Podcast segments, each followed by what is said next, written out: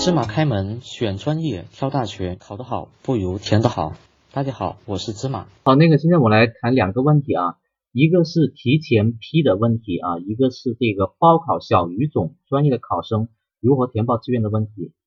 那么我们来看一下啊，这个提前批，那么提前批，那么在这个中国高考的这个志愿填报当中啊，那么有一些专业啊，这个是大家需要去看一看的啊，包括这个军校啊。那么医学类的，还有包括特长生，还有包括这个艺术类专业的报考啊。那么后面针对这个广播影视编导专业的这个提前批的这个填报，那么我会给这个广西的考生做一个啊专门的这个讲解，到时候有需要的同学可以听一听啊。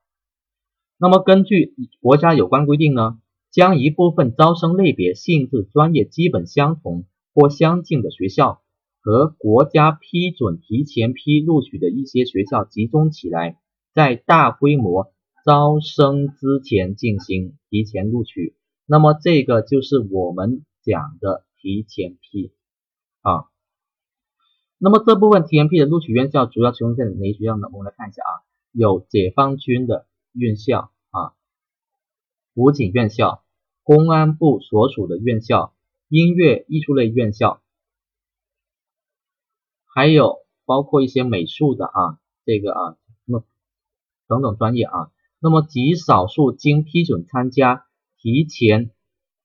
录取的院校和专业，那么填报的提前批，如果被录取的同学啊，假设说啊，这个落选间，即使在提前批录取啊落选，也不影响你在其后的这个第一批次、第二批次。包括第三批的录取，也就是说提前批其实它就等同于给大家增加了一次这个录取的机会啊。比方说有一些这个艺术类同学，那么他觉得自己的文化分数那么不是太高啊，不能进一所这个一本院校、二本院校，那么他就会选择那么去学这个美术啊，学这个音乐，学这个舞蹈，学这个书法，学这个影视编导，学这个播音主持啊等等这些专业，那么。这些专业的话呢，那么是在国家的这个提前批录取的专业范围之内的啊，所以这样的同学如果参加了这些院校的这个考试啊，那么获得了这个合格证之后，那么你在这个提前批填报的时候，如果说你提前批没有被录取，那么还是不会影响你后面正常的分数录取的啊，所以这个大家不用担心啊。那么凡是有意。就读提前录取院校的考生，那么可以抓住这个机会啊，增加被录取的成功率。如果对提前批专业不感兴趣同学，请要谨谨慎对待啊，这是我要讲的这个第一个问题。那么第二个问题，报考小语种的考生应该如何填报志愿？来说一说。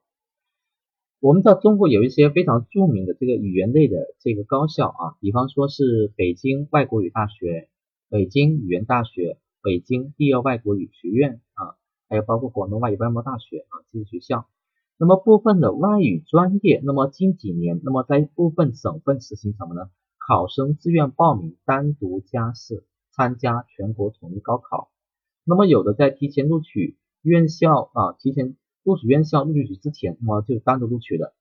注意报名的时间。那么这三所院校的小语种专业。可能在每年四月份就已经报名完毕啊！如果有这些语言专业特长的同学，我希望你可以去关注一下。报考其他院校小语种专业的考生，要按考试院要求，在相应批次填报志愿。小语种的考生要及时了解所报高校和当地省市考试院的填报时间要求。更多内容请关注微信公众号“芝麻高考”，感谢关注。